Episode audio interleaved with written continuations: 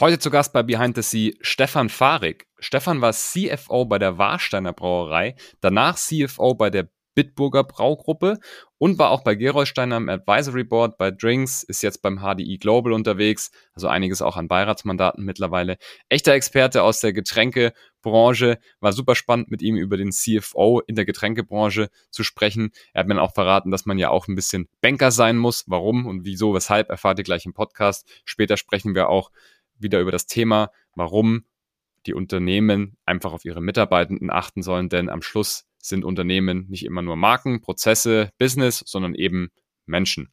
All die Themen gibt es gleich im Podcast. Ich würde sagen, wir starten gleich rein. Zum Schluss natürlich die privaten und persönlichen Tipps, wie man denn erfolgreich im C-Level ist, speziell heute mit der Sicht auf die Getränkebranche. Los geht's! Behind the Sea, der Atreus Podcast. Ich bin Franz Kugelum, Direktor bei Atreus und im Behind the Sea Podcast blicken wir gemeinsam hinter die Sea-Level-Bühne. Stefan, herzlich willkommen im Podcast. Ja, hallo Franz, vielen Dank für die Einladung. Schön, dass ich dabei bin. Ja, legen wir gleich los. Wir haben heute eine Folge Behind the Sea zusammen. Du warst in einigen C-Level-Rollen unterwegs, um mal ein paar Namen zu nennen. Warsteiner, Bitburger, Geroldsteiner. Also du kommst aus dem, für was Deutschland wahrscheinlich sogar weltweit bekannt mhm. ist, ähm, Bier- und Getränke. Äh, Marken, magst du dich mal kurz vorstellen und äh, noch ein bisschen mehr Details verraten? Ja, kann ich gerne machen. Also ich bin geboren und aufgewachsen in Köln, äh, 58 Jahre alt, äh, verheiratet. Äh, wir haben drei erwachsene Söhne. Mhm. Ähm, ja, von der Ausbildung her, äh, ich habe Informatik und Betriebswirtschaft an der RWTH in Aachen studiert und danach äh, noch ein MBA-Studium absolviert, ähm, International Finance, International Business an der University of Toronto, mhm. Kanada. Und ähm, ja, bin dann auch in den Beruf eingestiegen, ähm, in der Softwareindustrie und äh, über ein IT-Projekt, was ich bei der Warsteiner Gruppe gemacht habe, dann sozusagen mit der Warsteiner Gruppe in Kontakt gekommen und äh, bin dann auch dort geblieben, bin sehr lange dort geblieben, äh, über 15 Jahre. Davon die letzten zehn Jahre dann als Geschäftsführer. Und mhm. äh, bin dann gewechselt wieder in die Getränkeindustrie ähm, zur Bitburger Gruppe, war dort äh, die letzten sieben Jahre und bin jetzt seit äh, diesem Jahr äh, im Wesentlichen äh, mit Beiratsmandaten und äh, in der Beratung unterwegs. Mhm. Ja, sehr interessant. Ich glaube, wenn man so, also wirklich so viel Zeit auch in der Branche verstanden hat, dann durchdringt man so eine Branche ja richtig und baut bestimmt auch ein, ein sehr, sehr großes Netzwerk auf. Was würdest du so sagen, vielleicht um so eine, eine oder zwei Eigenheiten zu nennen aus der Getränkebranche? Was hast du da so gelernt in deiner Zeit? Ja, ich denke, die Getränkebranche hat eine, eine Besonderheit, ähm, dass sie mit der Gastronomie äh, sehr viel zu tun hat. Mhm. Ähm, wenn man ein klassisches Getränkeunternehmen nimmt, dann hat man sozusagen drei Vertriebskanäle. Das ist einmal der klassische Lebensmitteleinzelhandel, der Export und die Gastronomie. Mhm. Im Einzelhandel und im Export ist es eigentlich so wie bei allen Konsumgüterherstellern. Ähm, da ist das Geschäft nicht viel anders, aber in der Gastronomie hat man natürlich ein vollständig anderes Geschäft.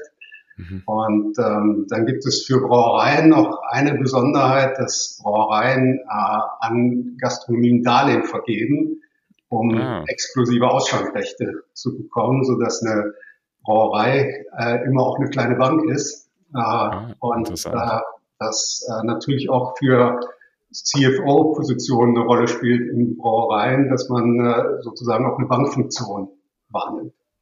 Das ist ja interessant. Das wusste ich persönlich jetzt tatsächlich noch gar nicht. Ja, spannend. Ja. Das heißt, man, man, soll, man ist gar nicht so schlecht, wenn man Banking-Hintergrund hat, die Getränke. Ja, es ist sicherlich nur ein Teil, Teil der ja. Aufgaben, aber an der Stelle hilft es auf jeden Fall. nicht schlecht. Ja, sehr spannend. Ähm, ja, wollen wir vielleicht mal äh, noch ein bisschen, ein bisschen detaillieren, was du heute so machst. Also die Beratungsmandate, in die du gehst, sind das dann auch, sind das dann auch ähm, Getränkehersteller oder bist du mittlerweile auch in anderen Themen unterwegs? Nee, ich bin auch in anderen, anderen Bereichen, Bereichen unterwegs. Ähm, mhm. äh, Im Moment aktuell bei der HDI Global. Mhm. Ähm, ganz sicher das größte Mandat, was ich im Moment habe. Mhm. Und ähm, ja, es hat auch so ein bisschen Historie als äh, Geschäftsführer ähm, bei äh, der Bitburger Gruppe, aber auch bei der Warsteiner Gruppe habe ich äh, auch äh, eine Menge Mandate bei Tochterunternehmen, aber auch bei externen ähm, Unternehmen wahrgenommen, auch in Industrieverbänden mhm. und äh, habe von daher äh, eine ganze Menge Erfahrung, wie man in solchen Gremien arbeitet, ähm, wie man mit der Geschäftsführung interagiert und wie man auch aus solchen, aus äh, solchen Gremien, äh, Beiräten, Aufsichtsräten äh, ein Unternehmen nach vorne bringen kann. Und äh, das macht mir sehr viel Spaß. Sehr gut, klingt sehr, sehr gut. Ähm, wie interpretierst du die CFO-Funktion heute, vielleicht auch im Vergleich zur Vergangenheit? Vielleicht hat die sich ja auch äh, stark geändert. Aber ähm, wenn man jetzt so diesen Tisch aus C-Level-Management sich anschaut, klar, man ist für die Finanzen, Finanzen verantwortlich, aber man ist ja auch immer so ein bisschen, ja, man versucht immer ein Gegenpol vielleicht zu den anderen C-Level-Personen zu sein. Wie interpretierst du den, den, die CFO-Funktion als Business-Treiber, als Finanz sozusagen Teil oder, oder allumfänglich? Klär mal ein bisschen. Also ich sehe es eigentlich allumfänglich. Als, als Geschäftsführer denke ich, äh, hat man, auch wenn man äh, Kollegen in anderen Bereichen äh, noch hat, immer eine Gesamtverantwortung für, für das Unternehmen und aus der Rolle sollte man auch agieren. Natürlich hat jeder seine fachlichen Schwerpunkte und, und Stärken, aber ähm, ich glaube, wichtig ist, dass man immer eine ganzheitliche Sicht auf das, auf das Unternehmen hat. Ähm, natürlich ist der Finanzbereich eher, ähm, eher zahlenorientiert, mhm. aber ähm, äh, und liefert sehr viel Informationen zur Entscheidungsunterstützung. Äh, aber am Ende ist es eine ganzheitliche Aufgabe und man äh, hat sehr viel Verantwortung natürlich für Strategie und insgesamt dafür, wie man das Unternehmen auf die Zukunft ausrichtet. Mhm. Okay, verstehe vielleicht an der Stelle, was, was würdest du sagen, ist sowas, so eine, es kann eine persönliche, aber auch eine fachliche Superpower sein, die man als CFO haben sollte oder die man entwickeln sollte, wenn man in so ein, solche Rollen geht? Ich denke, ich würde das gar nicht auf die CFO-Rolle ähm, spezifizieren, sondern eher auf eine Geschäftsführerrolle ähm, mhm, okay. sehen. Und ähm, ich glaube, wichtig ist, dass man äh, gerne mit Menschen zusammenarbeitet, wenn man im C-Level arbeitet äh, alleine kann man nichts oder nur sehr wenig erreichen. Das heißt, es geht immer nur im Team. Und äh, aus der C-Level-Position ist es halt das ganz große Team. Mhm. Und ähm, dabei ist wichtig, dass man eine klare Haltung zeigt, ähm, dass man authentisch ist, Vertrauen sich erarbeitet, damit andere Menschen sich darauf einlassen, was man äh, auf die Dinge, die man nach vorne treiben will. Und man muss sich immer bewusst sein, dass man so eine Art Role Model ist. Ähm, mhm. Das heißt, ich kann von anderen immer nur das erwarten, was ich auch selber äh, an mhm. Verhalten mhm. an den Tag lege.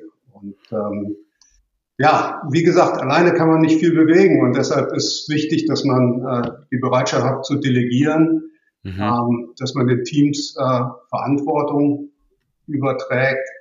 Ähm, ich glaube, das ist so die Grundvoraussetzung jenseits jetzt der fachlichen der fachlichen Themen. Mhm. Klingt sehr gut, ja. Ich glaube, das Thema Delegieren kommt auch öfter hier in den Gesprächen hoch. Das muss man ja auch erst lernen. Kann man das, also wie hast du das gelernt? Ist das einfach Übung und halt Erfahrung oder hattest du da wirklich irgendwie spezielle ja, Strategien, Methodik oder Training? Na gut, man, man baut sich natürlich seine Strategien mit der Zeit auf und ähm, man ist ja nicht von Anfang an in, in, der, in der Rolle des Geschäftsführers, sondern ähm, ja. Normalerweise entwickelt sich so etwas Step by Step und ähm, äh, das fängt mit kleinen Teams an und die Teams werden dann äh, nach und nach immer größer und diverser. Mhm. Ähm, und äh, ja, ich denke, es ist eine Mischung aus Erfahrung und aber auch Best Practices, die man äh, sich von anderen abschaut oder auch die man äh, aus der Literatur äh, entnehmen kann. Okay, super, ja.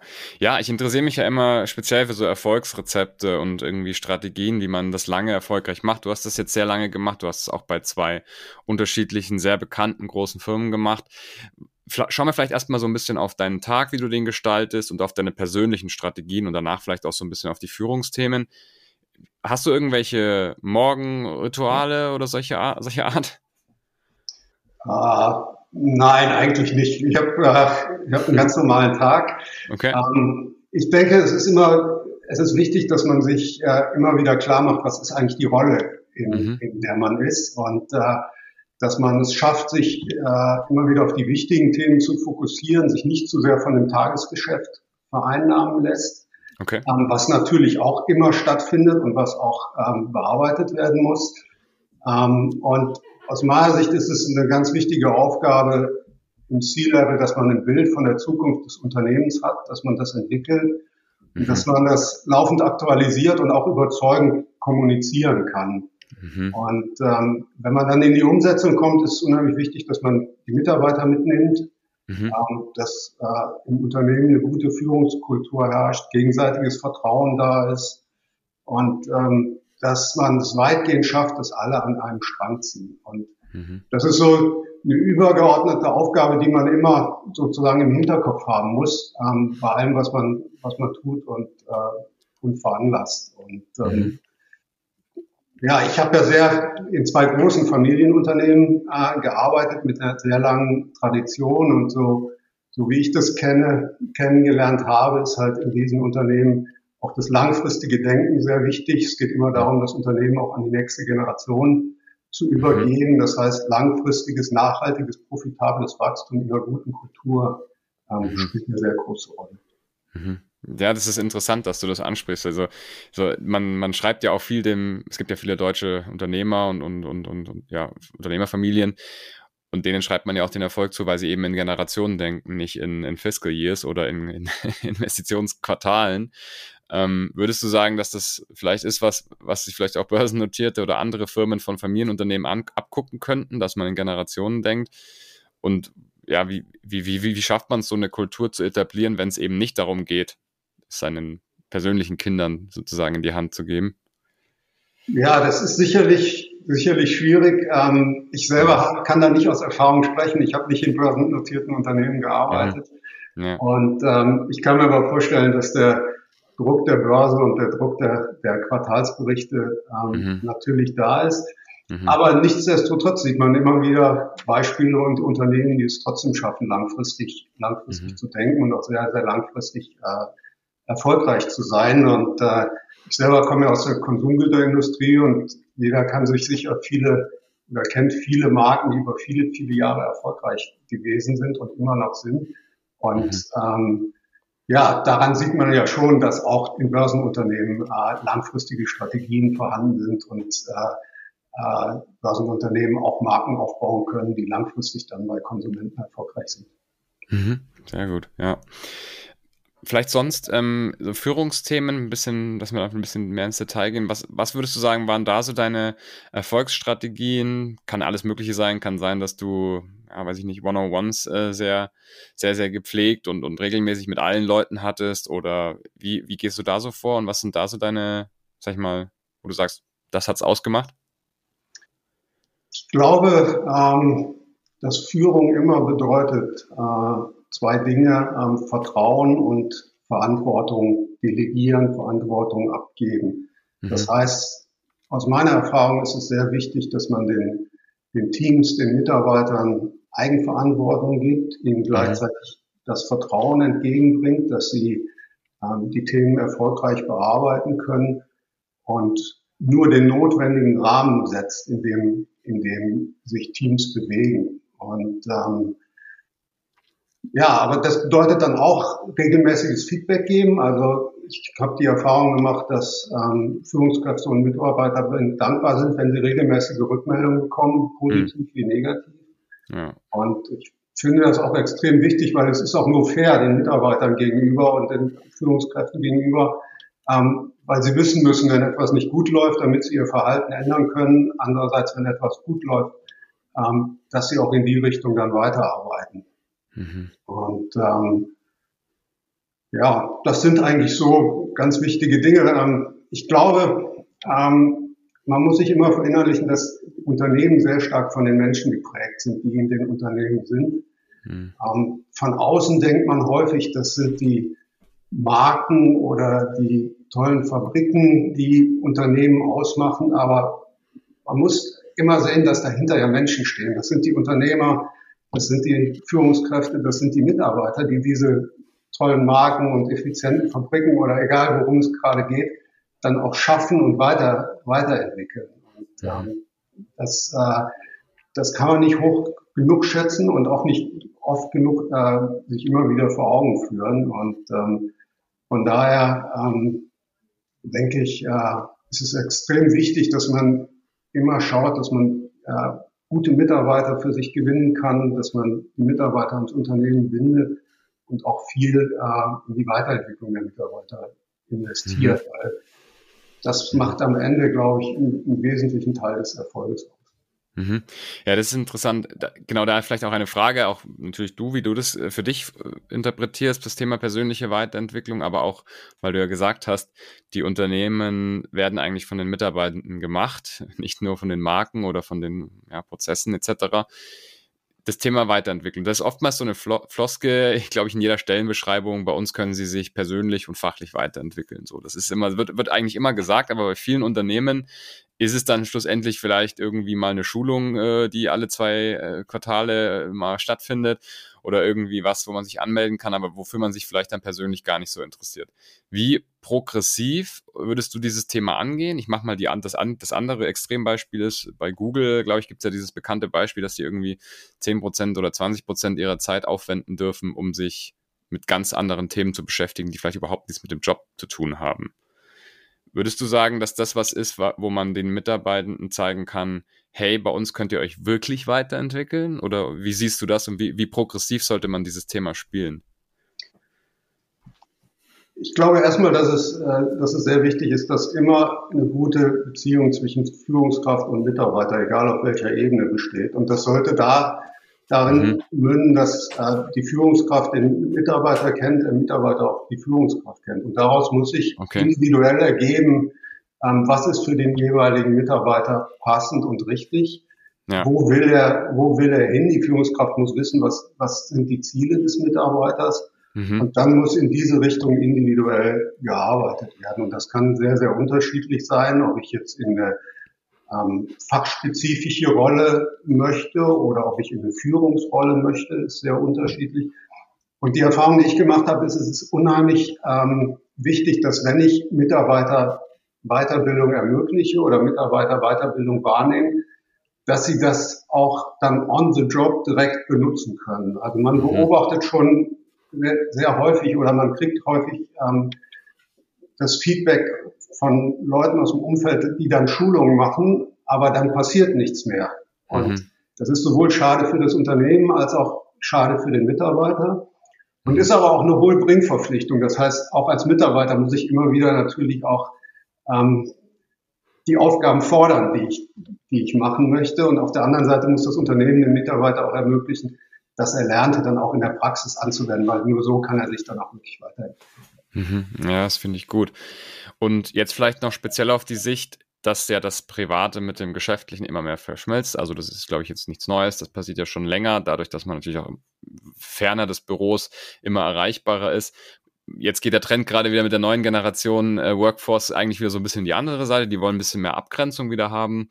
Aber wenn du sagst, man hat einen Job, wo das viel verschmilzt, würdest du dann sagen, dass auch so Themen wie persönliche Weiterentwicklung, Arbeitszeiten etc. auch mehr verschmelzen sollten? Also dass man sagt, okay, ich gebe vielleicht auch den Mitarbeitenden die Chance, sich in persönlichen, privaten Angelegenheiten weiterzuentwickeln, ne? sowas zum Beispiel wie persönliche Finanzen oder als Beispiel. Oder würdest du sagen, nee, da sollte man als Unternehmen sich vielleicht raushalten oder sich auf die Unternehmensthemen fokussieren? Na gut, ich, ich denke, die, die Themen sind fließend. Also wenn ich jetzt zum Beispiel an Weiterbildung in Fremdsprachen denke, dann ist das eine mhm. Weiterbildung sowohl persönlich als auch, mhm. als auch beruflich. Ja. Wenn ich an Gesundheitsmanagement denke, hat das mhm. auch zwei, zwei Seiten. Also mhm. ähm, ich finde schon, es muss immer was mit dem Unternehmen zu tun haben, weil mhm. letztendlich sollten beide einen, einen Vorteil von der Entwicklung haben. Der Mitarbeiter persönlich aber natürlich auch das Unternehmen, so dass man idealerweise eine Win-Win-Situation dort äh, mhm, mhm, kreieren kann. Mhm. Ja, sehr interessant. Ja, äh, sehr spannende Themen. Vielleicht noch äh, ein, ein, ein Thema, gleich noch zum Abschluss habe ich auch noch ein paar Fragen. Und zwar, wie ähm, sehr achtest du auf dein oder, oder, oder hast du auch speziell, als du in den C-Level-Rollen warst, auf dein persönliches Wohlbefinden geachtet? Also Körper und Geist, sagt man ja immer, muss im Einklang sein. Ja, so Sport und, und, und Geist, geistiger Sport, sage ich jetzt einfach mal. Was ist, wie, wie siehst du das? Ja, ich denke, das ist, ist, ein, wichtig, ist ein wichtiges Thema. Ähm, gerade, gerade im Ziellevel ähm, muss man sich darüber im Klaren sein, das ist äh, harte Arbeit und mhm. ohne, ohne Fleiß kein Preis. Äh, das mhm. kostet nicht, das kostet viel Zeit, aber nimmt viel Zeit, nimmt viel Zeit in Anspruch. Und äh, je älter man wird, desto mehr wird einem das auch, das auch bewusst. Mhm, ähm, ich sehe das heute sicherlich äh, anders, als ich das vor 20 Jahren gesehen habe. Und ähm, heute ist schon wichtig, äh, für mentalen und körperlichen Ausgleich zu sorgen. Das war während der ganzen Zeit wichtig. Ähm, mhm. Das bedeutet auf der einen Seite natürlich Zeit für Freunde, ähm, Familie und äh, auch für Sport zu reservieren mhm. ähm, und äh, das dann auch konsequent zu machen. Ähm, mhm. Und äh, äh, das hilft dann auf jeden Fall, um, um den entsprechenden Ausgleich zu finden. Mhm. Was, was hast du persönlich oder was machst du in dem Bereich? Gehst du, gehst du joggen, Fitnessstudio? Hast du irgendwelche Sportarten, die du? Ah, ich mache eine ganze Menge Sport. Also ich spiele gerne Tennis, ich gehe, ah. ähm, ich gehe joggen äh, und cool. äh, in den äh, Ferien sehr gerne Wassersport, Kitesurfen, Windsurfen, solche Sachen. Also ähm, immer, immer sehr sportlich unterwegs. Nicht schlecht, nicht schlecht, ja. Ja, das ist ja immer, ich glaube, das ist auch immer so ein Knackpunkt, wenn ich mit, mit, äh, mit Leuten spreche, die in der Geschäftsführung waren, dass dann halt die sportliche Aktivität oft dann geopfert wird, so im Laufe des Zeitraums und dann irgendwann merken sie nach, äh, nach einigen Jahren, ja, dass, dass das ein großer Fehler war, dass man sich, wie gesagt, wie du gesagt hast, auch mit Freunden treffen, Sport etc., das alles zu machen, dass das langfristig einen größeren Return hat, als ähm, kurzfristig sein ganzes Leben sozusagen in den Job reinzustecken. Ja, ja, ja. Ich denke, so insgesamt ist dann wichtig, dass man so persönlich gut organisiert ist, dass man äh, mhm. seine Unterlagen gut sortiert hat, digital arbeiten kann, dass man nicht Zeit verschwendet für Dinge, die, die nicht sein müssen, sondern versucht, das alles möglichst gut zu organisieren und äh, dass so die einfachen Dinge möglichst effizient ablaufen. Klasse. Sehr interessant. Ja, ähm, eine, eine letzte Frage noch. Was wolltest du mal werden, als du ein Kind warst?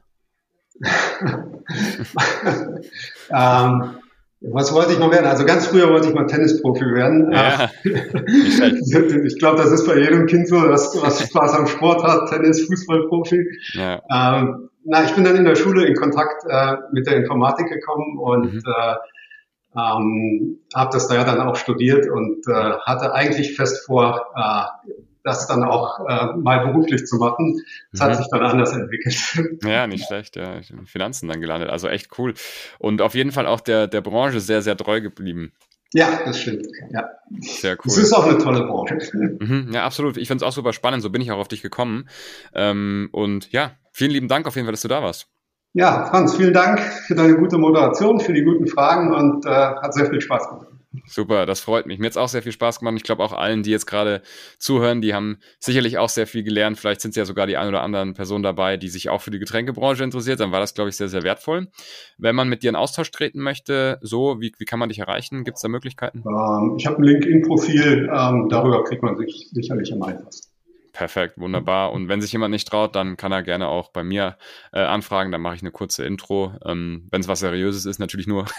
und äh, kein Problem, immer sehr gerne. Ja. ja, klasse, super. Ja, wer noch, wer jetzt noch dabei ist, auf jeden Fall auch den Podcast bitte bewerten und äh, gerne auch ein Abo dalassen. Dann kriegt ihr die ja, die, die neuesten Folgen auch immer regelmäßig in euren Podcast-Feed auf Spotify, auf Apple oder wo ihr sonst noch zuhört. Würde mich sehr freuen. Alles rund um das Thema Interim-Management und auch ähm, Beratung des Managements, auch Permanentbesetzungen, könnt ihr gerne mal mit mir in Austausch treten. Der Podcast wird von Atreus präsentiert.